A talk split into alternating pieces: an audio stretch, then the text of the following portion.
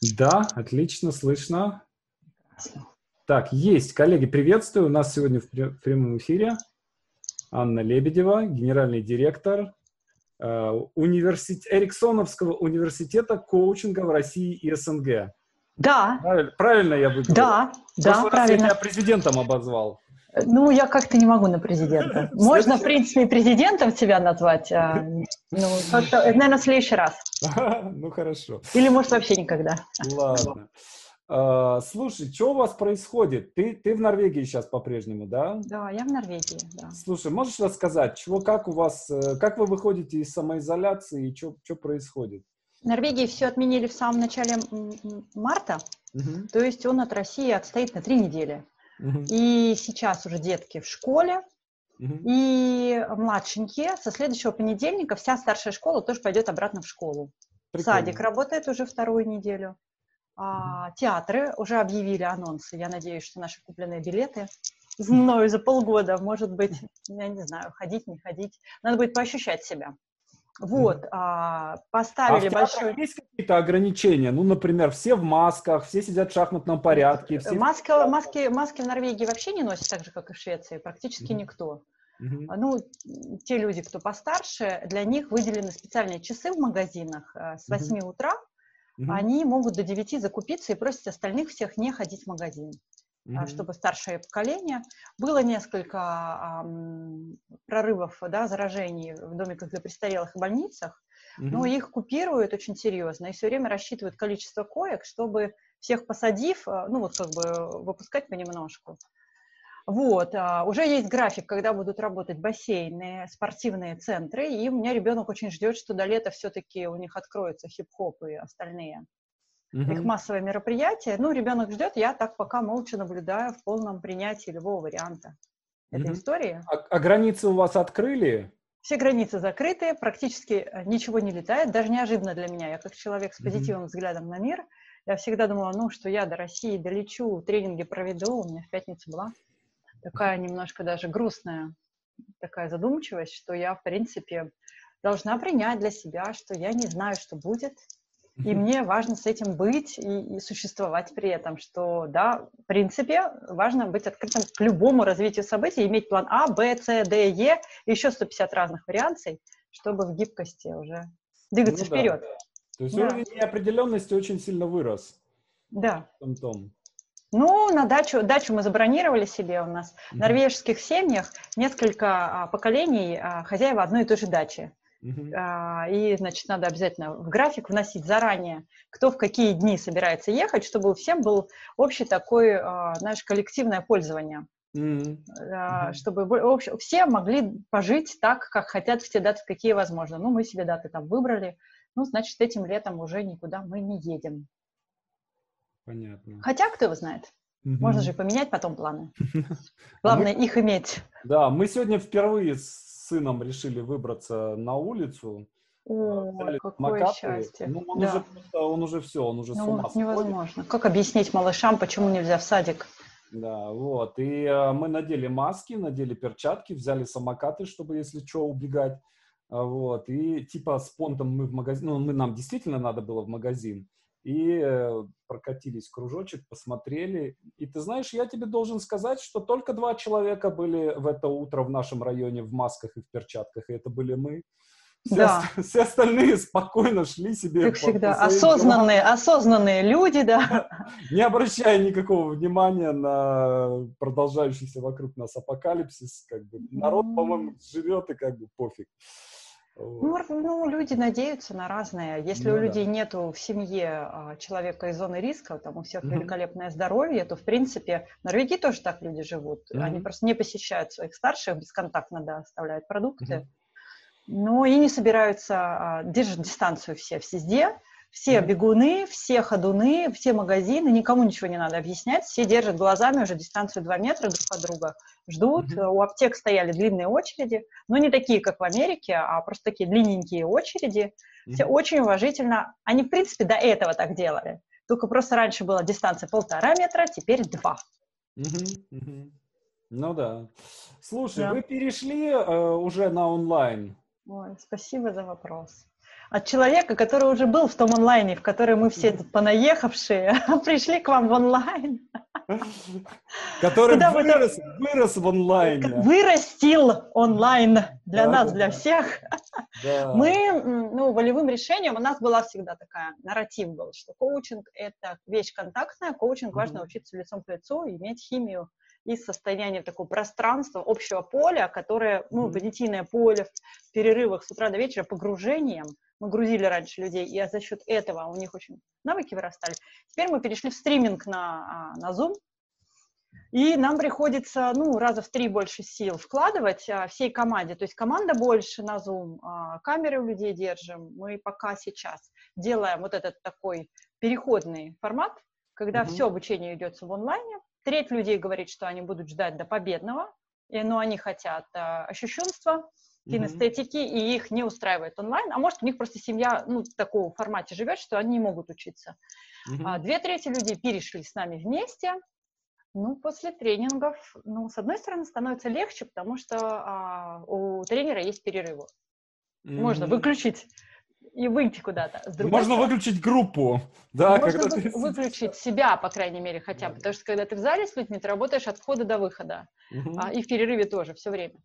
А здесь можно выключить а, э, себя, но uh-huh. я чувствую вот как вот это кибер, а, да, вот этот а, вот подход, потому что мы же длинные тренинги проводим каждый день, он прям вытягивает весь организм в голову, Угу. И потом очень, очень лично мне очень нужно вот заземлять себя, превращать обратно в тело, возвращать. Угу. Угу. Но у нас будет следующий формат, мы будем делать какой-нибудь сочный, красивый, от души онлайн для себя уже потом, угу. роскошный. Но мы только сейчас находимся в процессе формулирования, а что нас удовлетворит, что будет тем вот э, образом того онлайна, который э, мы хотим потом оставить как действительно хороший стандарт uh-huh. в исследовании. Потому что канадский офис это делает, но Эриксон Канада уже давно в онлайне, 7 лет.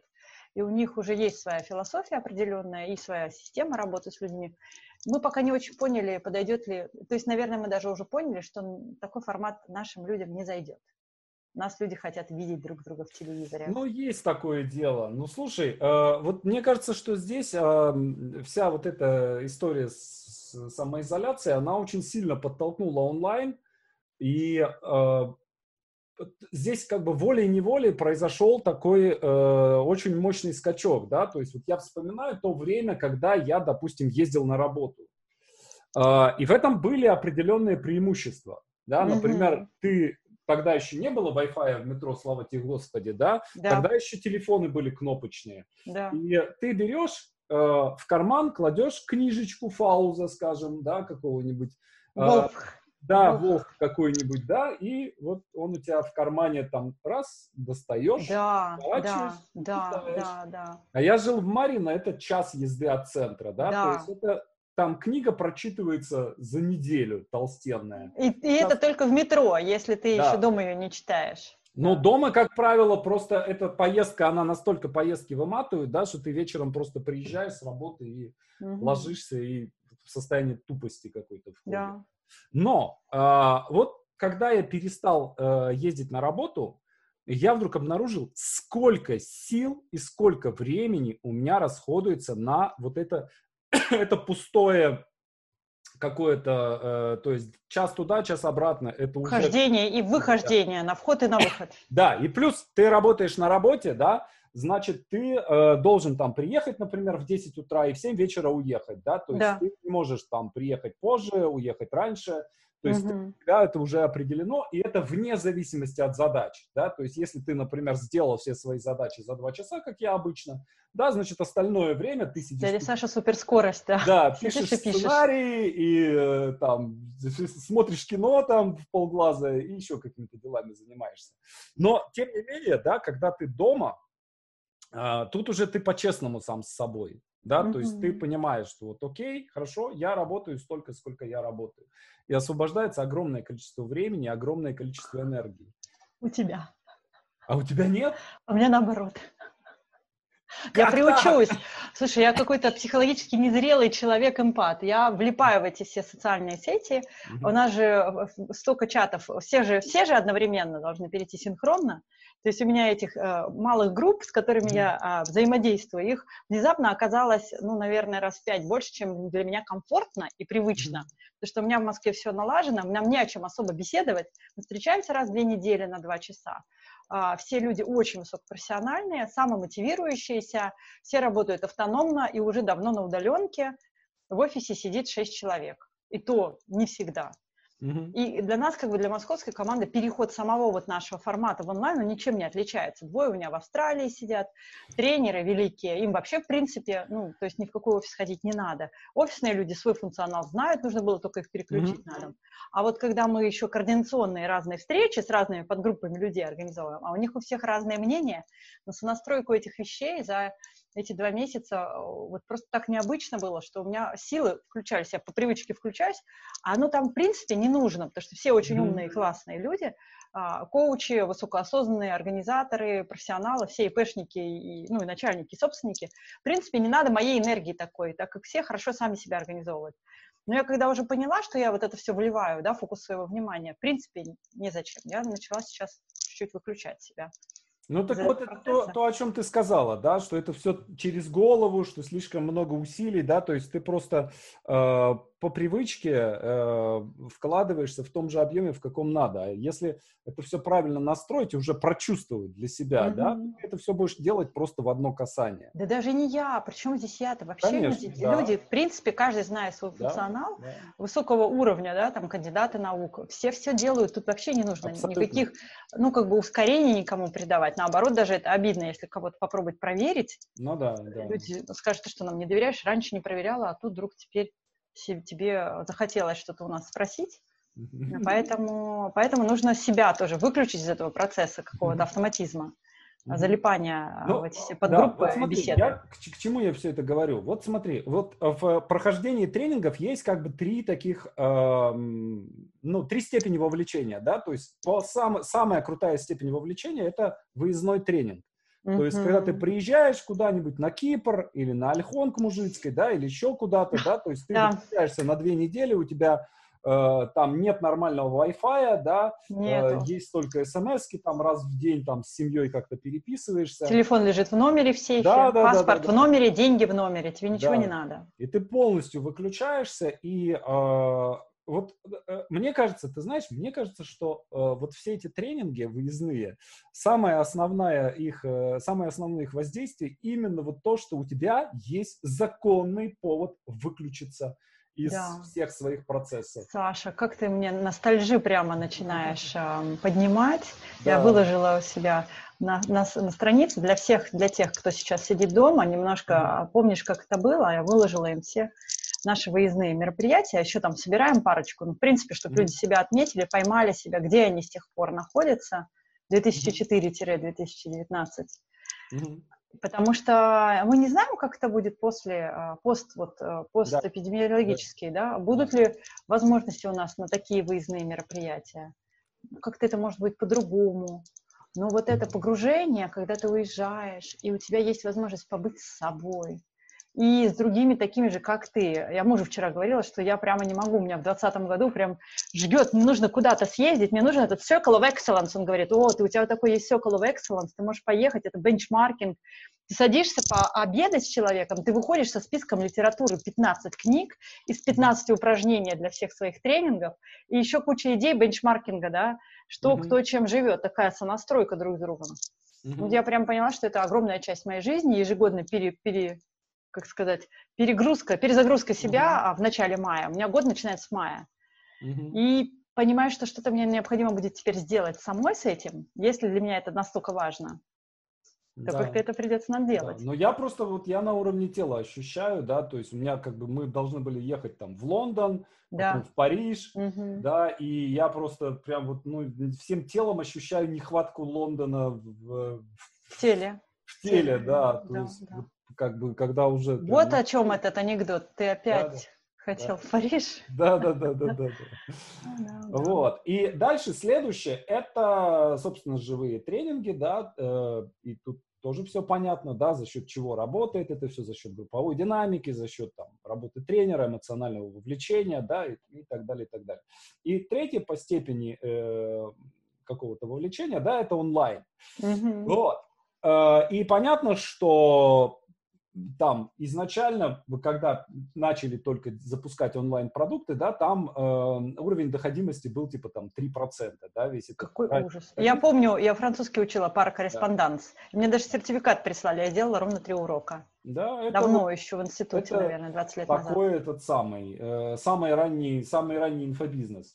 Mm-hmm. Вот. И сейчас, естественно, весь э, все онлайн-обучение, да, оно больше движется, и онлайн-обучение, и коучинг, да, они движутся по пути какого-то эмоционального вовлечения, либо встраивания геймификации, либо там еще какие-то mm-hmm. вещи, да, за счет чего э, там для меня главный KPI – это доходимость. Да, mm-hmm. то есть я после каждого урока сижу и смотрю, сколько человек у меня там сделали домашнее задание и там. Ты им пишешь обратную связь, дошли, да? Сколько, ну, конечно, каждому. Да. да, и постоянно я их как бы заставляю, да, поднимаю, чтобы они да, да. Э, там максимально, максимально доходили до конца. Вот. Но смотри, здесь есть такая штука. Вот, например, для того, чтобы человеку э, вписаться в коучинг, для того, чтобы встречаться с коучем, там, скажем, я был в психотерапии одно время какое-то, э, и все хорошо, отличный специалист, все как бы mm-hmm. то, что надо там, но э, один визит к психотерапевту это минус полдня. Ну. То есть это ты, ты, тебе надо собраться, да, тебе надо да. приехать, да. Э, да. и главное не просто собраться, да, то есть это не просто там час, да, а ты еще все равно настраиваешься. С вечера да? собираешься. Да, ты, ты собираешься всю неделю к нему. Вообще, да, на самом деле, да. ты к нему собираешься все время. Да, вот. А, и совсем другая история, когда это онлайн, да, когда ты раз у тебя там стоит где-то в графике этот час, да, ты угу. хоп, дошел до этого часа, включился, провел и дальше пошел. То угу. есть там за 15 минут до того, как мы с тобой вышли в эфир, я еще тут ребенка подбрасывал по всей квартире. Да. да? Хоп, и все нормально. Как Но бы. это профессионализм твоего уже уровня. Вот. И да. с, с коучингом, мне кажется, что такая же история, понимаешь? Вот эта а, история онлайна, она Очень облегчает, облегчает э, как бы облегчает прихождение человека в коучинг. Да, да, да. да я, есть... с 2000, я с 2010 mm-hmm. года, да нет, даже, наверное, раньше э, в ICF, Международной Федерации коучинга, есть mm-hmm. коучинг по обмену. И опять же, меня подсадил mm-hmm. на него, собственно, муж. Сказал, тебе это надо, потому что тебе нужно расширять кругозор. За это время я покоучилась с людьми прям со всего глобуса, от индусов, ну, то есть нас там специально же мэчат, ты попадаешь в пару к кому-то, как коуч, а к другому как клиент, и этих людей ты не знаешь, ты их узнаешь в процессе. А, ну, так как это не то, как я выбираю коуча. И это было сразу онлайн, потому что 75% коучинга в мире онлайн, и, наверное, две трети вообще всего мирового коучинга это в США. Uh-huh. И может быть, там, ну, может быть, плюс-минус Канада, но я вот по статистике знаю, что большинство это именно США, то есть оттуда. А, очень сильно большой а, объем идет, и, и там, возможно, коучинг уже не просто у нас как luxury, а это уже как commodity. Mm-hmm. То есть, в принципе, люди нормально воспринимают, что у всех есть а, психотерапевт, коуч, массажист, остеопат, то есть у каждого ну, человека есть да, несколько поддерживающих специалистов. Tri- вот коуч tri- можно онлайн. Tribe of Mentors. Э, Тим Феррис написал книгу Tribe of Mentors, да, то есть ну, команда каких-то чуваков, которые тебя кидают э. Да. У меня тоже, кстати, есть. Правильно. Я прямо обожаю тех людей, с которыми я работаю так вот в разных ипостасях, mm-hmm. и каждый из них привносит свое очень-очень важное лично мне.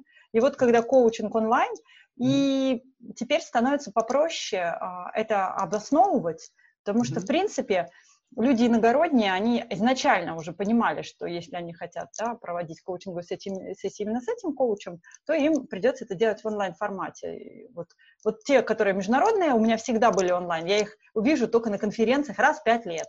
Mm-hmm. Этих людей, а, да, а, с которыми мы прошли такой хороший, серьезный путь вместе, да, друг друга узнали.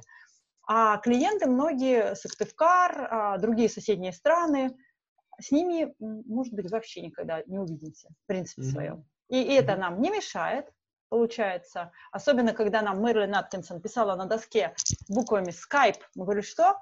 Skype. А что это, Мэрилин? Это надо вам. Зачем? Мы не понимали. Просто реально я говорю, что мы не знали этого. У меня до сих пор, когда я говорю сдать аудиозаписи, я говорю сдать три пленки. Три кассеты. Так, в голове осталось тех пор, что надо три кассеты сдать, чтобы их послушали. Ну, менторы, чтобы дали обратную связь. Но уже никто ни на каких кассетах ничего не дает, ни на бобинах, даже не на дисках, ни на дискетах, все уже в онлайне. И это будущее, это очень классно. Ты можешь выбрать. Для нас, для москвичей, это большой минус, потому что у нас прайс очень высокий. Да, для да, региональных да. классных специалистов это прям такой социальный лифт. То есть mm-hmm. они теперь вместе с нами за всех клиентов на абсолютно наравне. То есть мне кажется, сейчас рынок очень быстро, э, всех онлайн-услуг очень быстро профессионализируется. Я прям вижу года за два, за три, станет понятно, у кого продукт классный, там, допустим, mm-hmm. Валентина Габышева, да, Антон Нефедов, а, Лилия Ким, да, классный продукт, ну, из тех, по крайней мере. А, а еще там штук 5-7 разных онлайн-тренингов я проходила, и называть их не буду, потому что mm-hmm. некоторых не дошла, некоторых mm-hmm. пошла не туда и так далее. Mm-hmm. Ну, хочется, конечно, быть в ряду классных, да. Ну да. Ну, у тебя как ощущение, как ощущение, э, насколько изменились именно коучи за последние там лет 15-10? 10 лет? Так это же коучи. Это, это взрыв. За 10 лет это просто а, как бы трансформационный путь небо mm-hmm. и земля. То, что было 10 лет назад, то, что mm-hmm. сейчас. Только небольшой рядочек людей, кто оставался тогда и есть сейчас, вот эти люди, может быть, там остались там центр профессии. Mm-hmm. Если взять 10 лет назад, я была а, в члене совета директоров вот этой волонтерской организации, Международной федерации коучинга, которая mm-hmm. сейчас неделя коучинга. И нас было там, ну, в совете 6 человек. И у нас, когда мы начали совет, нас было там, по-моему, 30-40 коучей, в принципе, в стране, в федерации. Мы заканчивали, было 200. Но сейчас вообще школ профессиональных очень много. А, люди реально начинают профессионально понимать, кто такой коуч. Появились для коуча менторы, супервизоры. То есть появляется вообще, в принципе, тело профессии. Мы mm-hmm. сейчас пробуем с государственным стандартом повзаимодействовать. Сделанный нами стандарт там вот не очень там принимают, мы еще раз его заносим, еще раз заносим. А, чтобы, чтобы профессия-то появилась в нашей стране. Потому mm-hmm. что этот путь, он может быть по-разному в разных странах решен. И судьба коуча, она угу. большой вопрос, да, в разных странах пошла по-разному. Слушай, ну вот смотри, э, есть на самом деле, коль скоро порог входа э, в коучи не такой высокий, как, например, порог входа в психологи. Вот, именно. Там пять да. лет, а здесь полгода, конечно. Да-да-да. Конечно. Возникает такая ну, скажем так, возникает некое перепроизводство коучей э, самого разного качества, мягко скажу. Весь а, спектр, от суперпрофессионалов да, до людей, да. которые... Э, я специально исследовала в интернете 100 уроков про коучинг, я прям просмотрела 100 уроков содержания, я не увидела там ни одного инструмента коуча, там было все именно инфобизнес менские, да, такие вещи, как, как продавать, коучинг, как да. Ну, надо это как тогда называть чуть-чуть по-другому. Тогда не курс по коучингу, а курс по продвижению. Да? Угу, угу. Так, и в чем вопрос? А, вопрос вот в чем. А, смотри, а, возникает такая встречная м, реакция рынка, да, что раз ты коуч, да, значит ты продавец воздуха. И э, если ты забьешь э, в Ютубе слово коуч в поиске, э, то, что выскочит первым пунктом, тебя приятно удивит. Это будет Молчанов. Нет, я, Молчанов выскочит третьим или четвертым пунктом, да. а первым пунктом там выскочит... Э, наше с тобой интервью, кстати, выскакивает третьим да, или четвертым. Да, мощно, да, 7 да. тысяч просмотров. Э, а первым выскакивает песня группы дискотеки «Авария» под названием... Да, Очень да. веселая, да. да. Вот. Тем не менее, да, э, мы видим, что сейчас, опять же, в силу какой-то прозрачности и подвижности рынка, реакция очень быстрая. Uh-huh. Да? И э, как только на рынке возникает что-то как бы не то, мгновенно идет ответная какая-то хейтерская реакция, да, которая на самом деле очень сильно понижает, э, ну, вредит. Я считаю, что вредит на самом деле, да. Э, то есть, скажем, инфобизнес. Ничего, в принципе, ничего плохого. Миш, хорошего очень. Нет, да, то есть, ну, продажа информации за деньги, все окей. Конечно. Сегодня инфобизнес – это ругачее слово. Ну, только в нашей стране, наверное. Я, кстати, ну, да. не знаю. Ты знаешь, да, вот в других совершенно. странах тоже нет, оно ругательное? Нет, у них вообще, э, в Америке вообще нет слова инфобизнес. Нет такого это, слова. У них это называется инфомаркетинг. Информаркетинг, да. И, и, и э, инфобизнес это чисто наша фишка, да, и э, мне кажется, и хейтерство в сторону инфобизнеса это тоже чисто наша фишка.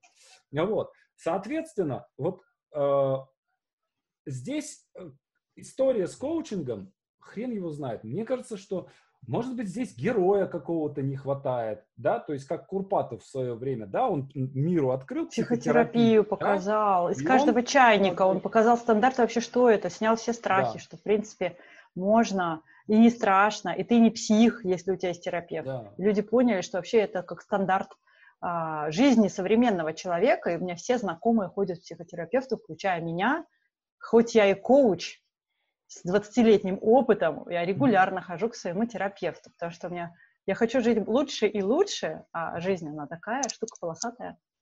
Хорошо. А в чем отличие? Давай сначала сформулируем, да? В чем ну, отличие? Мы скажем, да, подожди, давай предыдущую отличие... мысль доведем до конца, да. да? И что в течение какого-то периода времени а, коучи а, будет столько, да, что этот рынок размоется. Да. И если когда-то мы разговаривали со Стасом Гринбергом, которым там несли первую такую ветку, а, да, лавровую, есть коучинг, люди, люди такие, вау, что такое коучинг? Коучинг – это такое партнерство, через вопросы человек тебе помогает сформулировать твое будущее. Вот мы прям образователи были, первые последователи, да, угу. такие пассионарии, такие были мессии. Мы донесли эту мысль до людей. Людей теперь очень много, и не только я говорю, что мы донесли, это вот все, кто первый шел, все донесли. Следующий, а какой бывает коучинг разный? Он бывает разный. Он может быть из эм, коучинг из э, магистерской программы теоретический, uh-huh. Uh-huh. он может быть практически ориентированный с тренингов более краткосрочных. И из моей группы, допустим, вот 50 человек, коучами-профессионалами, собираются стать на старте человек 10.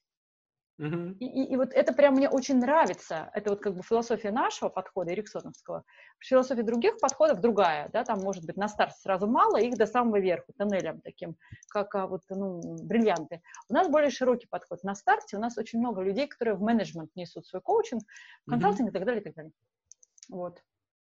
И потом уже из тех, кто действительно считает себя профессионалом и хочет идти развиваться в этой профессии, он идет самосовершенствуется. Ему еще очень-очень долгий путь потом, года два-три, уже эксклюзивных разных дорогих курсов по заточке себя с разных сторон.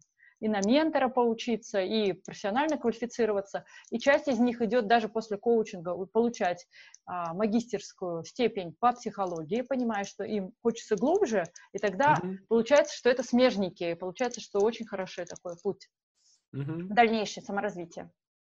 Слушай, это если вот эту тему да, закончить. Вернемся. Да. Ну вот смотри, а, вот что я думаю. Сейчас о соотношении коучинга и психотерапии сейчас отдельно поговорим. А, вот если мы, мы видим, а, что у нас коучинг работает, очевидно, что он работает, да, и как бы все, все жизнь, данная нам в ощущениях, показывает, что он действительно работает, и там пример того, как коучинг изменил нашу жизнь, да, то есть я там последние пять лет постоянно у кого-то в коучинге, и моя жизнь и очень, тебя тоже очень, очень сильно изменилась да. за последние пять лет. Угу. Вот, и м, здесь есть такая штука, да, э, надо понять, что работает, угу. что прежде всего работает, методология или личность коуча, да, да? то есть да. если есть какая-то методология, угу. которую довольно просто и легко можно передать за полгода, угу. да, и она работает. И значит, если ее не менять, она срабатывает для да, каждого. Значит, да. э, достаточно методологии, а от личности коуча, в общем-то, мало что зависит. Ничего не зависит, правда да. же? Каждый может стать коучем. Э, мы этого не наблюдаем. Да, то есть мы понимаем, что пойти на консультацию, э, там, не знаю, к королю, например, да, это совершенно другая история, он не будет гнать по структуре, он так, так, там сразу же огорошит вопросами, да, совершенно не, как бы, и выведет э, там, бог знает. Другой совсем уровень осознания. Да, абсолютно. Вот, э, и мы понимаем, что на самом деле для того, чтобы коуч стал коучем, это нужно там Ну, по-хорошему... Закуклиться, закуклиться, по оставить да. все, что ты делал до этого, пройти внутренний глубинный трансформационный путь mm-hmm. и выйти оттуда другим совсем человеком. Те коучи, которые работают на рынке и прям приверженно работают с другими людьми, они не только постоянно, как и ты, все время саморазвиваются. У них у всех есть профессионалы, поддерживающих профессии, они во все идут, да, то есть все а, для себя исследуют, но и также они постоянно ну, вот, занимаются самонаблюдением, саморазвитием, потому что mm-hmm. если я прихожу к человеку, я хочу быть очень-очень светлым, прозрачным, позитивным зеркалом. Я не хочу быть тем молотком, который будет забивать гвозди в его голову своими неуместными, укорачивающими вопросами. Я хочу быть тем пространством, в котором человеку будет свободно, очень безопасно, очень творчески, с верой в свое вот это вот счастливое будущее, которое он, во-первых, нарисует, потом напишет план, и он его достигнет. Mm-hmm. Я как коуч понимаю, что с одной стороны мы как бы, да, даем рыбку, да, там решаются какие-то вопросы жизненные, рабочие, конкретные, с деньгами, да, и с измеримыми результатами. И они обязательно должны решаться. Это не размазанная наука такая, да, ты не понимаешь, чем ты вообще занимаешься. Должны решиться конкретные вопросы. То есть было, стало, должно обязательно быть. Это uh-huh. один слой. А второй слой, когда человек коучится, он же становится немножко себе самокоуч. Uh-huh. То есть эти вопросы, он их сам начинает себе задавать, и после выхода из коучингового да, взаимодействия должно быть немножко другое, совсем системное качество жизни на другом уровне и uh-huh. возможность самонастройки. То есть, если коуч профессионал, не только наш, там, эриксоновский, не эриксоновский, любой другой, у него есть некая такая системная желание поддержать человека, чтобы не, не карту мира коуча, да, системную карту мира коуча, красивую, разноцветную, многофакторную ему передать, а чтобы этот человек сложил сам свою жизненную философию, свою жизненную систему, и эта система не рушится, она не разваливается, она стрессоустойчивая, она гибкая, и те клиенты, которые работали со мной в 2002-2003 году, я смотрю на них, да, издалека, потому что коуч, он тоже не лазает к своим клиентам, да, дружить, он смотрит издалека, ну, то есть партнерство такое на расстоянии, я вижу, как их жизнь нормально, спокойно, стабильно развивается mm-hmm. дальше. Кто-то приходит, ему этого мало, он следующий виток, следующий, кому-то не надо, 6 месяцев, он нашел свою жилу, он нашел свою суть, создал бизнес, семью, повысил свой доход, естественно, там несколько раз, и ему потом уже очень кайфово в этой системе, которую он создал, потому что она самонастраивающаяся, как у Сенджи, да, она самонастраивающаяся становится. И это очень красиво. Я вот про это думал, так может быть не, и, э, не скрывать как бы весь этот э, дальнейший путь, может быть сразу показывать людям о том, что, ребята, как это самое, знаешь, кунг-фу. Как э, работает, ты, да. ты приходишь в монастырь, и тебе говорят, э, сколько, ты спрашиваешь, сколько учиться для того, чтобы стать мастером кунг-фу, и тебе говорят, ну, 15 лет. Ты говоришь, а можно как-нибудь побыстрее? Тебе можно. говорят, ну хорошо, если ты будешь очень хорошо заниматься, прям вот не спать ночей и так далее, то можно управиться за 14 с половиной. И все, как бы ты идешь и, mm. и занимаешься. Ну, да? у людей должна же быть мечта. То есть вот здесь тоже, может быть, как-то показывать, что, ребята, это да такая да. история. И, и это вдохновляет а, а, мастеров, допустим. А, я мастер-сертифицированный коуч по стандартам ICF. Да? Что mm-hmm. это означает? Что люди, которые имеют такой а, уровень, это 2000 с половиной часов коучинга. У меня, наверное, mm-hmm. примерно 5, не считая демонстрации на тренингах. Потому что mm-hmm. то, что я демонстрации, там дружеские беседы, командные встречи, я их туда не считаю. Mm-hmm. И вот, для того, чтобы дойти до этого количества, да, ну, вот как вот ты, как Лилия Ким пишет каждый день, так и нам надо коучить каждый день. Человек, который только в начале пути, ему нужно чуть-чуть подуть в крылышки, его это обескураживает. Вот это mm-hmm. вот, что там длинный путь во много-много лет. Если он не кайфует от этого пути, если ему не очень прикольно а, видеть там, что ты будешь много лет этим заниматься, mm-hmm. он, может быть, даже на начальной стадии не пойдет в ту вещь, которая могла бы стать профессией его мечты. Чисто только из-за того, что он обескуражен количеством той внутренней работы, которую тебе нужно будет делать каждый день. Люди mm-hmm. становятся для тебя зеркалом. Для меня зеркалом становятся собственные дети. Да? От того, что я проживаю, мои собственные дети на меня реагируют и мне дают обратную связь разную. Mm-hmm. Приходит ребенок, говорит, ну что, мама, ты в телефоне. А нам сегодня в школе рассказывали про зависимых людей. И я вот на тебя смотрю и вижу. Так, говорю, хорошо, телефончик я убираю. Я докажу тебе, что не настолько мы зависимы, как те, о которых вам в школе рассказали. Такая докруточка, докруточка. И это же, не, это же совершенно на таком синем, красивом, распахнутом широко глазу, без какой-либо там мысли тебя каким-то образом унизить. Ты просто в констатация. И ты, когда начинаешь это ловить, становишься открытым, начинаешь mm-hmm. понимать все свои ошибки прямо в лицо. Нужно mm-hmm. как-то с этим быть и жить, и знать, что ты там несовершенен, и, и вообще не то, что не гуру ни разу, а вообще даже mm-hmm. делаешь такие ужаснейшие ошибки, которые другие люди, может быть, и даже не делают. И быть с этим. У меня клиент, который сдавал на экзамен, был очень прикольный. Я с ним долго-долго мучилась. Мы ходили по кругу. Я думала, что у меня ни одну запись эту не, не примут. Мы с ним записали 10 сессий. Я с ним вела этот контракт. Решила, ладно, думаю, я измором себя взяла. Пошлю-ка я на экзамен запись, где он ходил по кругу. И как-то вот так он вышел радостно. Они мне написали, да, это зачет, а он сказал, я теперь знаю, что я не знаю свое предназначение, но теперь я с этим абсолютно комфортно себя чувствую, и я понимаю, что я буду его искать, возможно, до самой смерти, и мне нравится путь поиска mm-hmm. сам по себе. И я при этом буду работать, делать то, что я делаю. Ну вот сам, самопоиск мне нравится. И они зашли, говорят, да, хорошая сессия, хотя по идее, где шаг, где купила, ну, допустим, трактор. Угу. Было, стало с точки зрения таких вот измеримых да, показателей, не очень понятно? Ну, здесь есть такие вещи, которые догоняют, бывает. То есть, ну, как бы ты, ты проходишь сессию какую-то, и проходит несколько месяцев, и потом вдруг хоп, и какое-то вот какое-то осознание догоняет. Но у меня так вот бывало. Ой, как догоняют. Ой, Это, догоняют. конечно, прям очень круто. А иногда даже бывает, э, у меня там был один запрос, который, я не помню, обсуждали с тобой или нет. Я совсем его обсуждал. Э, вопрос, э, писатель я или коуч? Или-или. Да. да? Тот, тот самый или-или, тот знаменитый вопрос или-или. Да. Всех я измучил вокруг себя, от меня уже народ разбегался. Сейчас этот молчат будет выбирать. Кто я, писатель или коуч? Скажите мне уже кто-нибудь. Вот. И в какой-то момент оно просто стало и, и.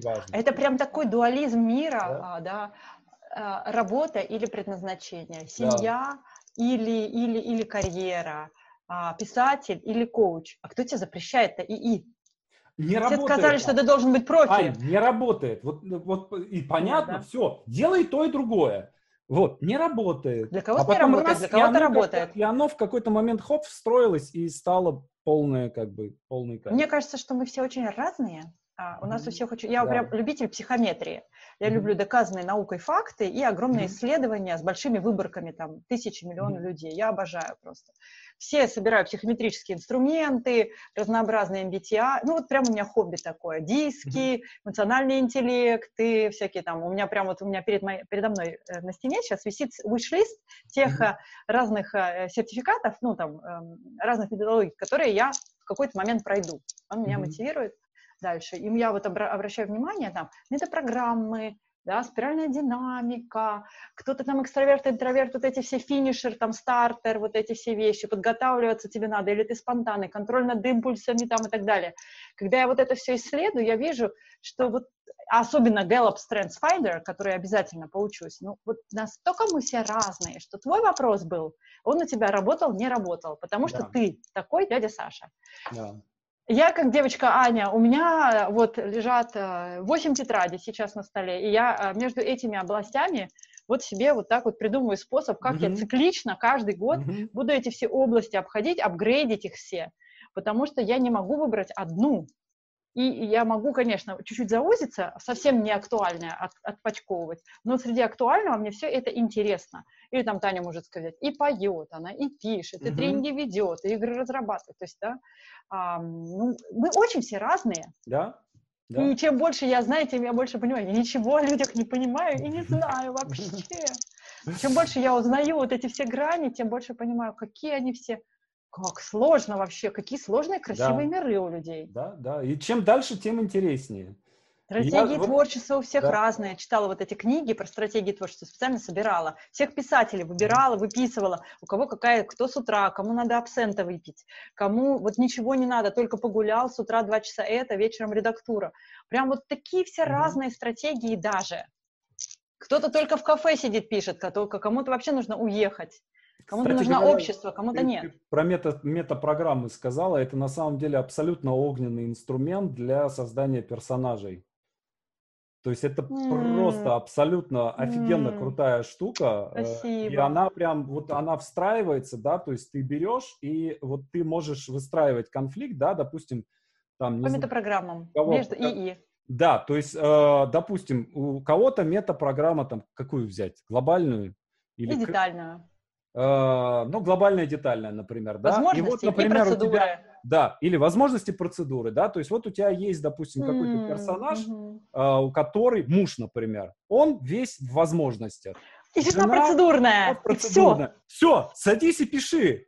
Ну, Спасибо. готовый сюжет, все понятно, что Спасибо. Делать, Я запишу, можно? Конечно. Я буду всегда авторство вспоминать, что у нас Я всегда, я рассказываю, рассказываю про метапрограммы, всегда ссылаюсь, mm-hmm. что вот э, у вас, у вас я это узнал. Не-не-не, ну это не у нас, это у всех. Э, метапрограммы были разработаны, да, Просто несколькими авторами. Абсолютно да. огненный инструмент и очень-очень круто работает. Ну вот насчет персонажей, действительно надо, конечно, да. персонажей. Да. Ну, такое может придумать только, только э, Александр Молчан. Знаешь, э, мой любимый, мой любимый Сапольский говорит в, таком случае, в таких случаях да. так. Междисциплинарность. Да, да, да, да. Междисциплинарность. Да, да. и коучинг же тоже родился, вот в, а, в Эсалине родился да. коучинг междисциплинарно, там собирались, да. вот это и есть вот этот circle of excellence, да, который, я, вот, который я сейчас наискиваю, допустим, вот, или там то, что делает Марк Кукушкин на пире, mm-hmm. когда приезжают разные специалисты, и никто не больше мастер, чем кто-то, они все mm-hmm. эксперты, каждый в своем, и вот mm-hmm. на этой междисциплинарной кухне варится какой-то загадочный суп, и в этом зелье рождаются у всех творческие идеи, они прорастают. Именно из-за счет того, что ты можешь посмотреть, как это у других. Да? Угу. Uh, слушай, вот как у тебя по ощущениям? Вот мы с тобой поговорили о том, как изменились коучи, но как изменились uh, клиенты за последние, клиенты скажем, лет изменились, 10? Изменились. Ну, я думаю, что изменились. Очень. Вот что из... Когда я начинала коучинг, я работала а, с карьерным коучингом. Я не могу сказать за всех, коучей, да, а, я как э, человек из HR начинала работать с карьерным коучингом, и люди, которые ко мне приходили за свои личные деньги, они хотели найти работу мечты. То mm-hmm. есть там даже априори установка была найти, что она существует. Mm-hmm. Это работа твоей мечты. Mm-hmm. Сейчас люди даже не говорят об этих категориях. Ну, есть огромное количество людей, которые говорят. Мои клиенты уже не говорят. Они создают под себя работу мечты. Они придут в компанию своей мечты с людям, которые сначала кто, потом что, да, как некоторые у нас пишут. И они создают под себя работу своей мечты, и она появляется у них, да, жизнь, она такая становится у них многогранная. Люди, которые сейчас приходят к коучу, очень многие хотят заниматься вот этим поиском, саморефлексией, вопросами, mm-hmm. на которые нет ответа. Нет ответа, и не будет никогда. И, возможно, ты его промежуточный какой-то ответишь, а потом на следующем этапе спирали ты поймешь, что это был не ответ, ответ еще глубже, и ответ mm-hmm. еще глубже. А, и вот, и вот сейчас на коучинг ходят люди, которые понимают, что вклад в себя ежемесячный – это статья бюджета твоего. Ты это забиваешь. Mm-hmm. Это минимум 15%. А для некоторых, кто прям на прорыве, тому прям до 50% месячного бюджета он на этот промежуток выкладывает в, в, в саморазвитие. Мы сегодня с командой с утра говорили, чем занимались вы на выходных? Ну, спали, отдыхали. Ну что там, они слушали, читали. Ну что, ребята, это был отдых у вас. После такой огромной перехода в онлайн все сидели, чем-то занимались, саморазвивались, себя изучали дальше. У меня 30%. Тут уже новые какие-то, придется к ним опять подстраиваться, кто эти люди. Только по паспорту осталось имя, фамилия, а сам по себе внутренность изменилась. 30%. Я, я 30, да? почитал, 30%, да дохода. Ну, он иногда плавает, да, но где-то около 30%. Угу. Запишем. Да. У меня маловато было. Да. Ну, я была в декрете, я, меня можно извинить. Перейдем. Эм, хорошо. Коллеги, если вы досмотрели видео до этого места, напишите в комментариях, какую часть, какой процент своего дохода э, вы тратите на саморазвитие. Вот таким образом мы узнаем, сколько зрителей досмотрит до этого места. Да. Будем смотреть. А, хорошо. Слушай, ты, а, насколько я понимаю, у тебя хороший достаточно английский, а, и есть, есть некоторые признаки, разведка донесла, и я даже слушал твои сессии на английском языке. Да. Да, они очень прикольные. С русским акцентом. Да-да-да. И там тоже, кстати, ребенок прибежал в середине, в середине. Да, Да, да, да. И такое тоже было. Вот. Э, и насколько я понимаю, ты, э, у тебя были клиенты не только из России, да, но и из других стран. Так я же об этом спич и, и держу уже 15 вот лет, что, конечно. Как они... Э, понимаешь, я просто что-то помню как-то, тебя об этом спросили кто-то то ли в Фейсбуке, и ты такая типа, ну, там свои проблемы. Вот да, можешь две. сказать, можешь Давай сказать я скажу... все-таки, что там, а что же там, что, что с ними не так? Давай я расскажу о двух своих проблемах, ладно? Так. Первое, а, что иностранцев огорашивает, разных иностранцев, то, что русский коуч, у него есть вот эта загадочная русская душа. Даже если он говорит на английском языке, он исходит из этой своей славянской, вот этой аккордности. У меня сейчас румынский коуч, и это прекрасная mm-hmm. женщина. Я прямо вот как-то думаю, может, я поменялась, или мне просто, я не знаю, за что мне это мир принес, это mm-hmm. прекрасно. Славянская вот эта вот ментальность глубины. И вот не торопясь исследовать ценности, исследовать, что стоит за словами. Мы же умели газеты читать между строк. Написано mm-hmm. в правде, mm-hmm. да? Кризиса не будет. Ты понимаешь, какую часть вот этой правды нужно взять себе, а какая часть это оболочка. Это наработано годами, вот в нашей культуре, вот этот глубококонтекстный разговор, многослойный, и ты исследуешь эти слои, и ты, ну, как бы, ты можешь вести этот разговор с человеком на всех слоях одновременно. Мы с тобой, все вот эти люди, кто нас смотрит сейчас, одновременно слои все вот эти отслеживать для себя, вдох и выдох. И когда славянский коуч приходит к западному клиенту, западный клиент просто испытывает такой действительно глубокий уровень погружения в себя, и он к этому, может быть, даже не привык. Я mm-hmm. не, не претендую, я наблюдаю просто. Я как наблюдатель говорю, не как на ученый, исследовавший всех западных клиентов и так далее. Потому что, ну, как английский, англосаксонская культура, она низкоконтекстная. Это значит, то, что они говорят, то они mm-hmm. и имеют в виду. А у нас, а, да, ну ладно, это все будет очень много разных слоев, не буду никаких шуток здесь приводить. И тогда, когда русский коуч работает с иностранным клиентом, русскоговорящий, даже если он все равно живет в другой стране, он его прямо вот на эти все глубинные уровни может завести. Западный коуч очень прекрасно, зато может сориентировать на результат. Угу. Потому что мы можем в этой беседе полностью забыть о том, что мы ради чего мы вообще в принципе собирались. Это так красиво, этот внутренний мир так многогранен. Ну и ладно, что нет результата, зато какой глубокий процесс произошел, мощный. Западный коуч всегда будет сверяться с тобой, у него четко все. Вот эти 45 минут, у него там, часто у многих очень хорошие такие сайты, которые тебе все напоминают, вокруг него там э, оболочка э, с напоминаниями. Четкий эти, вот такой сеттинг очень, 45 минут, никаких там от заката до рассвета не будет, никаких mm-hmm. звонков личку, ничего не будет у западного коуча. Ну, будет четко, и он все будет помнить о тебе зачастую. Он будет тебя возвращать через 5-6 сессий. И вторая тема, которая у западных клиентов отличается, да, mm-hmm. это м- зачастую люди приходят к коучу за планом личного развития на год. Стандартно.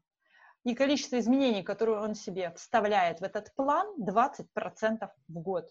И тем самым, как бы, когда наш человек приходит к коучу, зачастую он приходит вообще за личностной трансформацией. То есть он готов к тому, что выйдет он это будет, коучинга. Это будет год, когда изменится все. Все. Когда начинается каждый наш год, от этого года мы ждем либо чудо, либо пусть он вообще не становится. Нет чуда, мы ждем, оно произойдет. Чудо произойдет. Вот.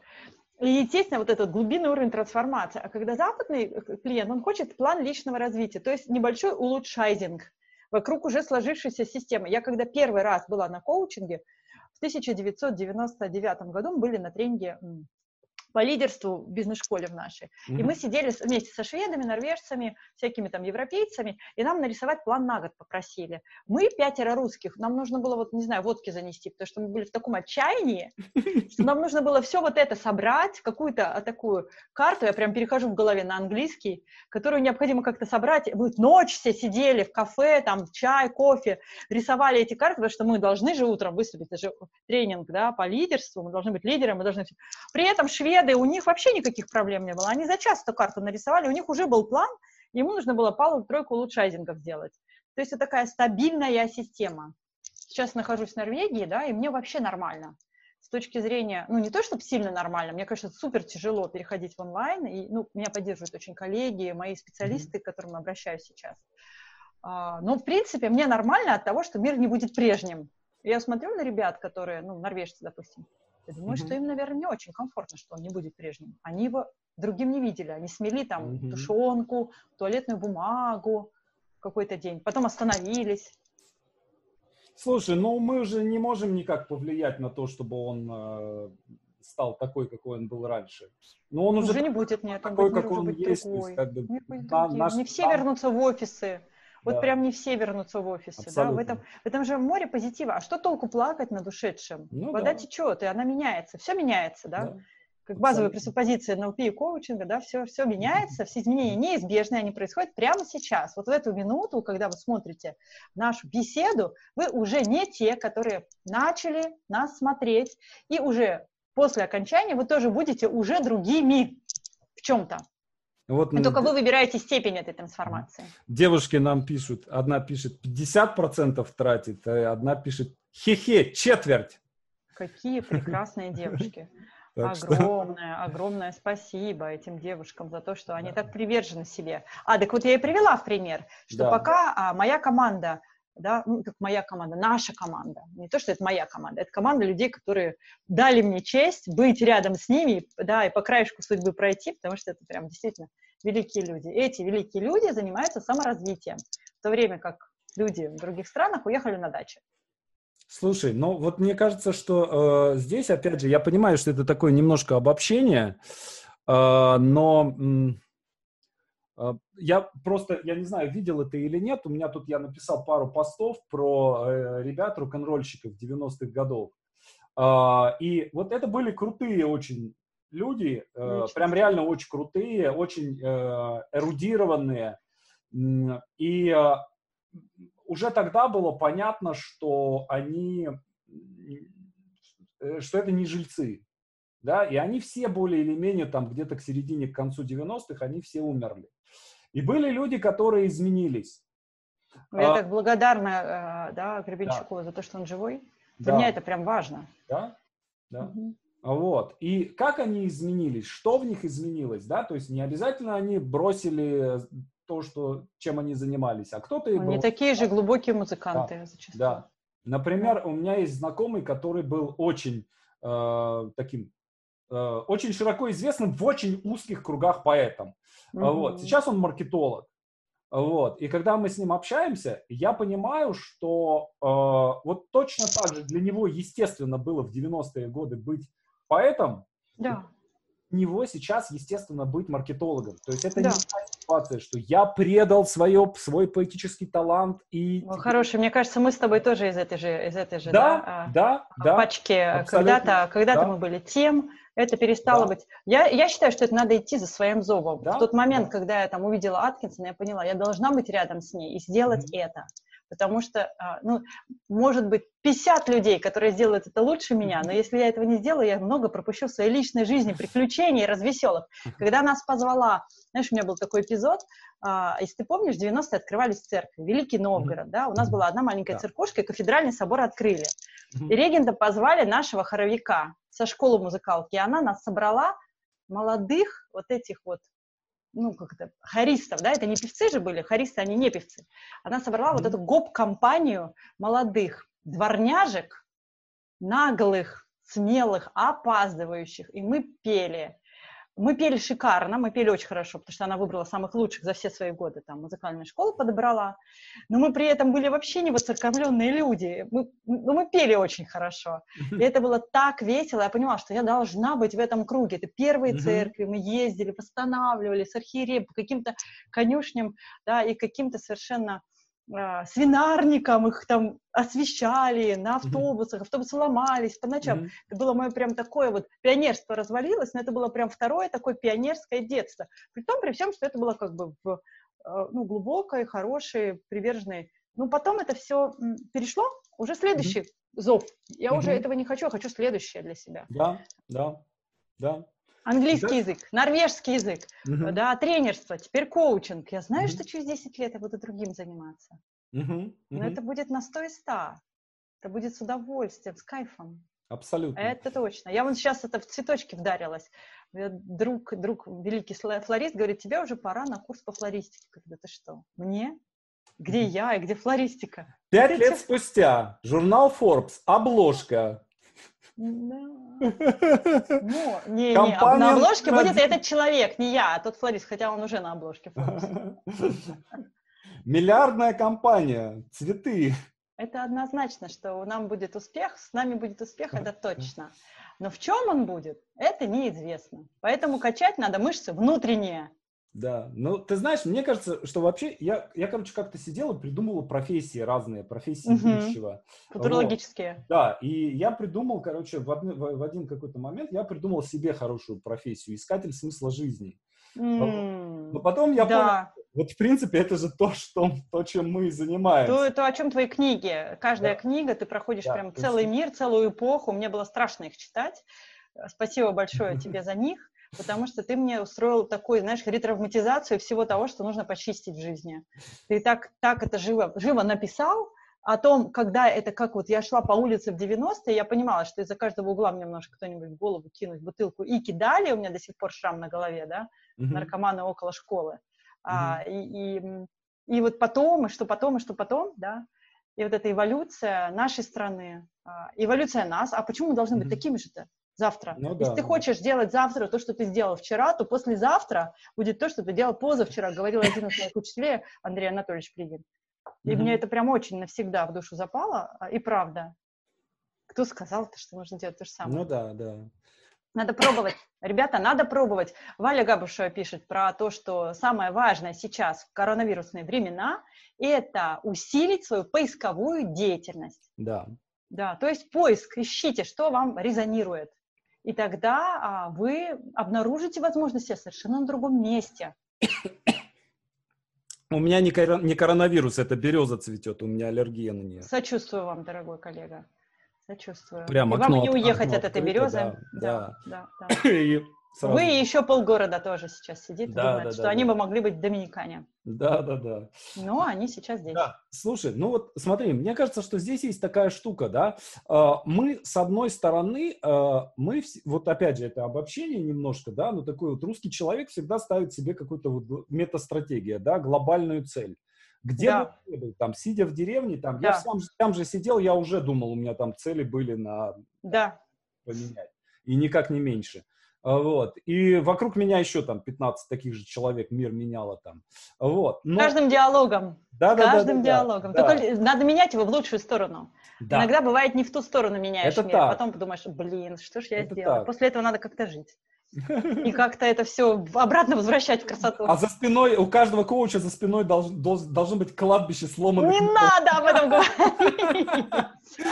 Я думала, если бы мы сидели рядом, я бы замолчать тебя заставила. Но вот далеко, и у тебя есть свобода слова. Миров помененных не туда. Нет, нет, не надо. У каждого коуча нету этого, потому что коуч работает технологиями, ориентированными на будущее. И это означает, что он держит клиента за взрослого, ответственного за свою жизнь человека, и в правильный момент он может его обратить к любому другому специалисту, к которому нужно идти. А, потому что не все с коучами решается там. Да, Есть это так. Хороших я, специалистов. Я часто достаточно, у меня были случаи, когда просто из коучинга я отправлял людей прямиком. Один из моих. Э, учителей-телесников, а, а, очень рекомендую почитать его книжки, угу. Андрей Ермошин «Вещи угу. в теле». Он, я прям смотрела, как он показывает, у него, как бы называется, София анализ тогда называлась, сейчас не знаю, как у него называется метод, все время разработки такой микс из НЛП, телесности всякой. Он сначала вот эту всю разговорную историю с человеком проходил, с рисунком, угу. а потом он его ставил, и ему вот пару-тройку позвонков на место ставил. Прикольно. Мне интересно, что Очень прям круто. холистический подход, и а, в голове все поменять. Когда в голове поменялось, вот эти мышцы тоже. Я поэтому после каждой мощной коуч-сессии иду, знаешь, куда? К остеопату mm-hmm. или к доктору восточной медицины, закрепить результат иголками или подвинуть какие-то у себя внутренние там вещи, которых я даже не знаю, что они там двигают, Остап mm-hmm. же маленькие вещи двигают, чтобы это закрепилось на уровне тела, не разъехалось, не расплылось. Потому что психосоматические да, вещи, mm-hmm. ну, такие динамические паттерны, они и психические, и, и то есть если ты какое-то имеешь настроение, это настроение выражается в какой-то телесной формуле. Mm-hmm. Поменяешь mm-hmm. одну часть, хоп, она, и легче менять другую. Поэтому я, допустим, вот э, на время вот этого а, нашего пандемии я делала медитации по средам. Я знаю, что моим mm-hmm. выпускникам важно с моим голосом пройти дыхание, продышаться. Mm-hmm. Может, каким-то еще людям это актуально. Но вот я знаю, тем, кто учился у меня, это, наверное, будет такой ключ к ресурсу, к своему, вернуться обратно в это состояние, когда ты всемогущий возможник. Mm-hmm. А, слушай, вот если бы, например, сейчас так, так, так предположительно, да, э, я, я думаю о том, что вот это было бы полезно, да, что, э, чтобы какой-то эм, такой не то что групповой коучинг, да, а какой-то массовый коучинг, при котором, скажем, ты мог сформулировать, да, и задать вопрос э, всем людям, да, э, почему я, допустим, там задаю сейчас эти вопросы каждый день, да, для того, да. чтобы люди привыкли и для них это стало комфортно. Да. да то есть э, сначала это дурацкие какие-то вопросы, да, там про котов или еще про кого-то, да, и дальше страх уходит и какое-то доверие возникает, и дальше я могу задать какие-то вопросы не для себя, для них, да, которые будут для них э, ценными. Это тоже может быть очень простые вопросы, там, не знаю, где вы будете через 10 лет? Там? Прекрасный вопрос. Но он же хорошо стимулирует да. человека подумать. А, ну да, да, от такого человека, как ты, услышать такой вопрос, если у меня попадает настроение, я похожу и подумаю, что-то даже пишу тебе в ответ. Бывает, не пишу. Мне mm-hmm. достаточно того, что в ленте пробегает вопрос. Иногда ты меня провоцируешь, так mm-hmm. как я стараюсь держать позитивный формат своей жизни, но от тебя не отписываюсь. Во многих отписалась, от тебя не отписываюсь, ты не обижаешь этими вопросами, но провоцируешь посмотреть на те области, на которые у меня нету, может быть, ну, как бы у меня, как у коуча, нет внутренних сил, посмотреть на те нерешаемые, допустим, вопросы. 9 мая я вылила ведро слез, потому что я, ну, как бы, ну, я знаю, что 9 мая должна сесть, подумать о всех тех людях, да, которые поднимают э, своим уже уходом, ну, нерешаемый вопрос моей личной жизни. И даже те люди, кто сейчас существует, там 70 миллионов людей в мире, сейчас живут не дома, Угу. Да, и это, и это поднимает определенные вопросы, но временами у меня просто нет сил о них думать и быть при этом человеком. Но иногда, если у меня чуть больше ресурсов, я могу об этом подумать и от этого угу. стать лучше. Да. Этот вопрос есть в моей жизни. А, да, и, короче, я придумал для себя такой вот, я тебе сейчас это впервые, первый, впервые вообще кому-то это рассказываю, а, придумал такое упражнение для себя. А, если бы Господь Бог пришел ко мне в коучинг, какой вопрос бы я ему задал? И иногда у меня есть этот вопрос, иногда у меня нет этого вопроса. Ну давай я тебе вот это... широкое пространство сразу появляется. Вот давай я тебе э, с этим и оставлю. С этим вопросом. У меня есть вопрос. У меня есть сегодня вопрос. Можешь сказать? Да. Но это, это я так понимаю, ты Или потеряешь. Это ты ему, Три четверти ему... аудитории своей ты потеряешь? Ну, бог с ним. Тогда вопрос такой. Как а, создать для людей да, такое пространство, чтобы мы все хорошенько в глубине себя на уровне тела осознали, что мы все одно. Да, это очень Мы круто. все связаны. Нас, может быть, этот коронавирус к этому и пригласил. Ребята, сознайте, мы были на конференции ICF в восьмом году с Эдвардом Ласло, и он mm-hmm. нам тогда говорил, ребята, вы все смотрите не туда, людям не надо воевать друг с другом. Старичок, я не знаю, жив он еще, нет? Философ, mm-hmm. да? Он говорил, слушайте, ну ведь все-таки люди, а, им нужно научиться как-то взаимодействовать, потому что их их, ну, это не то чтобы враг, но их задача научиться взаимодействовать с вирусом, а не друг с другом воевать. Угу. Как же он был прав в восьмом году, на 12 лет раньше. Вот мы сидим теперь все. И это же не первый, ну, это не последний раз, когда да. мы сидим. Так понимаю, что мы теперь так и будем сидельцами, или что-то поменяется в мире? Да. У меня есть мечта. Я недавно вспоминала фильм ее э, «Ля фам Никита», помнишь? Сериал был. Он попал на мое вот такое становление ребенком, девочкой такой я была, подростком. И я прям так была вдохновлена, когда вот в этом киберпространстве такая живая, это Никита, сериал, не, не фильм, не фильм не зашел, да. именно сериал, потому что там видишь ее в динамике, вот эта живая Никита в этом киберпространстве остается человеком человечным, и она принимает решения контрпродуктивные, которые из человечности в системе механического такого молоха, и для меня это было, знаешь, там они вот такие выходили, киберлюди, и я уверена, что вот буквально через 10 лет я буду киберчеловеком, наверное, каким-нибудь говорящим, вот прямо вот у тебя из стола, и ты будешь меня видеть в 3D и будешь со мной обседовать. Или ты mm-hmm. у меня будешь таким кибер, да, вот не, не в экране 2D, а ты у меня будешь 3D. Mm-hmm. Mm-hmm. Ну, я думаю, это вопрос... Э, это было именно вот в этом сериале 20 лет назад, все остальное, ну, это будет вот эти через, видео... Через год, через два. У меня, у меня ученики есть, э, Уткина и Ната Покровская. Они занимаются сейчас интерактивными сериалами. Я писала, занимаются... где-то люди писали, что типа, подождите, для, до коуча мы дойдем. VR, да. То есть это вопрос, я думаю, года. Так нам не надо тогда никуда в Лондон летать тогда, что Очечки, ли, очечки надеваешь. Но я думаю, что вообще это будет так, да, что ты надеваешь очечки, платишь какой-нибудь карточкой 10 э, долларов, и какой-то человек в Лондоне надевает очечки, и ты ему на ухо говоришь, так, теперь идешь э, на Пикадилли, так, поворачиваешь на Оксфорд. Каштаны, каштаны не забудь. Да, Купи каштаны запах, мне, Саша. запах, сразу же запах каштанов, да, да, да тут же тебе нажимаешь кнопку, у тебя каштан. Fish and chips, пожалуйста. Да, да.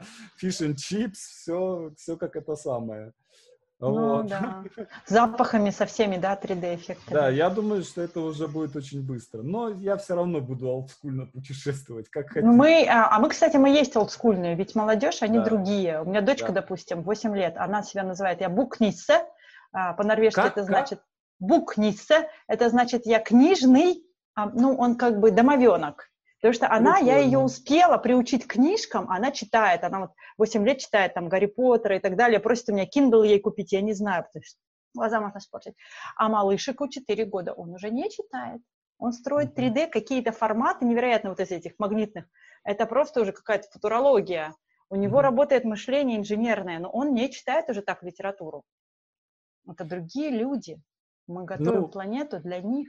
С другой стороны, а, в каком-нибудь 14 веке главным видом искусства был э, собор, да, или фреска, да, но мы же сейчас не рисуем фрески, мы не строим соборов. А, также я думаю, что и книги уйдут, а останутся онлайн-стримы. А можно, Саш, разреши, пожалуйста, чтобы были соборы, чтобы я были не... книги, я не... А чтобы были фрески, потому что я-то рисую, а и чтобы, ну не фрески, но акварелькой, и чтобы были онлайн-стримы и еще много всего. Да, да. На благо ну... всех, кого это касается. Э, книгу, книгу обязательно, ты знаешь, обязательно надо вот книгу взять, э, изданную году а вот не позже 1932 года, например. Ой, да? не пугайте, у меня целая квартира этих книг там в Великом Новгороде. Вдыхаешь запах этой книги, да, а он как в детстве в библиотеке, да, вот ты сидишь, тебе там 14 лет, и ты сидишь, и ты взял какую-нибудь крутую книгу, и ты понимаешь... По записи, по записи, да. ты был десятый в очереди. Да? И сидишь, тебе не дают ее в читальном зале, только если меня, на выходные, если Мария Ивановна тебе вдруг. Меня подзывали, меня вызывали в кабинет и говорили, Саша, на, это тебе. Понедельник утром к 8 утра принеси. Да. Да? И ты заводишь будильник, в 5 утра встаешь перед школой, да. С, с, с фонариком я читала под одеялом, чтобы родители не мучили. Да, а тетки, а тетки на вахте в библиотеке городской меня знали в лицо. Еженедельно, каждые две недели. Туда-обратно, с двумя сумками. Да. Чукнутые люди. Ну, я надеюсь, что это останется, что никуда... Мы, пока мы живы, это останется. Ну, не вымрем мы с тобой, как, как два динозавра. Не, а у меня мораль отсюда такова. Мне нужно увеличить количество квадратных километров жилья, чтобы все-таки с книгами не расставаться, а расставить их. У меня мысль сразу в другую сторону, да, к нашему разговору о том, что оставить, что нет. Ты мне сказал, что все, что тебе не актуально, выбрасываю, а я что-то думаю, что я пока не додумала свою мысль не до конца, вот уже прошло полтора года, я все еще я думаю, что же с книгами-то делать? Мы отда... Но некоторые я уже читать не могу, они мелким почерком написаны. Мы Те отдаем. Мы, у нас сейчас принцип такой, что мы, вот прочитанная книга, мы ее сразу, у нас есть э, там комод, и там вырастает уже гора большая. Кап, типа, да? Угу. Да, и раз в 2-3 недели мы просто их Напишите нам, пожалуйста, в комментариях, а вы что с книжками делаете? Вы их отдаете? У меня читающий подъезд. Я когда делаю сортировку именно профессиональной литературы, с профессиональной литературой мне легче расстаться, потому что я знаю, что мне профессионально интересно, что нет. Я угу. такие стопки отношу в читающий подъезд на первый этаж, и мой читающий милашечка подъезд съедает за день эту стопку. Прям все съедают, вплоть до маминых там каких-то шизотерик, зожев и так далее. Все это разбирается. Ой, я помню, слушай, я жил э, на Металлургов, когда я тоже в подъезд выносил, и это mm-hmm. всегда были книги там, ну не знаю, там, собрание сочинений Гурджиева, там, вот я прочитал, понял, что... Адресок, я, у меня нету собрания сочинений Гурджиева. Я, э, это люблю, но я это перечитать тоже один раз могу. Ну, это одна, одноразовая история, и э, я оставил только разговоры Вильзевула, она там толстенная, остальное все отнес. А вот. Или там чего-нибудь, э, какая-нибудь бизнес-литература там. 33 трома Бальзака. Да, и это относишь, и там типа вот ты относишь, выходишь, возвращаешься, уже нету. Читающие вот. люди-то. И Обмен. это мы там жили типа года три. Вот. И проходит какое-то время, и вдруг я вижу, что еще кто-то принес и положил книгу. Я подошел, взял, посмотрел, это был сборник стихов Ольги, Ольги Бергольц. Mm. Я так подержал, подержал, подумал, подумал, и не взял, оставил и ушел. Вот. Ну, не знаю, как- как-то не прижилась там с тех пор традиция там оставлять книги. Просто, может, не столько людей. Люди на даче Ну, наверное, наверное, да. У меня у всех знакомых вся вот эти огромные библиотеки из городских домов, они отвезли их на даче, потому что на даче уютненько садишься, носочки одел, взял себе оттуда, а, а еще эти исторические журналы, взял себе, ты никуда не спешишь, какую-то чухню с середины книжки там, оторванную страницу читаешь, и так тебе хорошо. Я была маленькая, лет шесть, я так у подружки на даче большую Библию читала с картинками. Mm. Я даже не знала, что это Библия, она была большая, из картин... я вот до сих пор помню эту книжку. Так тебе хорошо, и ты никуда не спешишь, ты сидишь, читаешь то, что ты не собираешься там запоминать. Да, и ты не читаешь не для цели, а для процесса. Ну да. Это кайф. Моя мечта быть кошкой, сидящей на кровати в позе лотоса и читающей книжки, чтобы меня никто не трогал. А люди, да, дети, дети бы убирали квартиру, все бы делалось само. Я буду сидеть так где-нибудь чуть далеке, поодаль, и читать просто, и читать. Отсюда брать, туда класть. Отлично, отлично, отличный образ. Закрепи. А я уже попрактиковала все воскресенье, все выключила, интернет в квартире выключила, взяла книжку и ушла. Они все сделали сами. Ну вот, видишь, да, когда начинается борьба за выживание, когда надо самому что-то приготовить. Ну что там, морозилки-то мороженое же пока еще есть. Голодных в нашей семье не будет, пока да, есть морозилки мороженое. Да, да, да. Пельмени обнаружились там же. Ну спасибо хорошо. Большое тебе. Да, спасибо тебе. Очень рад тебя видеть. Обожаю твое пространство многосмысловое, да. загадочное. Как ты это делаешь, я не понимаю. Да. Напишите вам, пожалуйста, чем вам нравятся а, прямые стримы, да, Александра Молчанова, и кого бы вы хотели дальше тут посмотреть. У меня список, э, сейчас тебе скажу, 250 человек. Можно подкидывать туда, кого я конечно, посмотреть? Конечно, Я можно. уже тебе одного подкинула, конечно, человека, который мне кидай, интересен. Кидай, да. Угу. Ну, э, мне просто интересны люди. Да. Да, и я вдруг поймал себя на одной такой вещи, что я на самом деле мог бы с одним человеком целый год каждый день брать интервью, и, и мне все время было бы что спросить. А кто это делал? Подожди, у кого брали интервью э, вот э, долго-долго? Скажи мне, ты знаешь ну, точно? Не знаю, я не знаю. Из, из великих у кого-то приходили, брали прям долго-долго подряд интервью, брали, а, брали, брали. Я делал интервью с Анатолием Кимом. Мы, угу. Большое, пять часов, пять, пять серий. Э, у нас О, есть оно на канале, писатель угу. Анатолий Ким. Вот, и это было круто, и мы не наговорились, самое интересное. Да? Разошлись из тюрьмы две соседки да, да, и, да. Прода... и не договорились. И два часа еще стояли у ворот, разговаривали. Да, да. Вот так и коронавирус закончится, да, мы выйдем на улицу, еще постоим у ворот два часа, Поговорим. Поговорим, да. Не, мы, давайте мы это сделаем где-нибудь типа как вот в Лондоне, да. или, может быть, Турции, или в Италии. Ну, надо как-то декорации менять себе. Ну, Сейчас да. пока здесь постоим у ворот, потом хочется... пойдем в аптекарский огородик, потом поедем куда-нибудь. Зелени какую-нибудь. Вот знаешь, зелени хочется, и чтобы вот виноград свисал, чтобы вот так руку протягиваешь, так, срываешь хорошо. и съедаешь. Да, вижу, а вижу, столе, вижу. А на столе, чтобы э, какая-нибудь... Бесконечно не меняли, да, меня подносили. Нам. Какая-нибудь булка, чтобы булка и чашка кофе дымящаяся.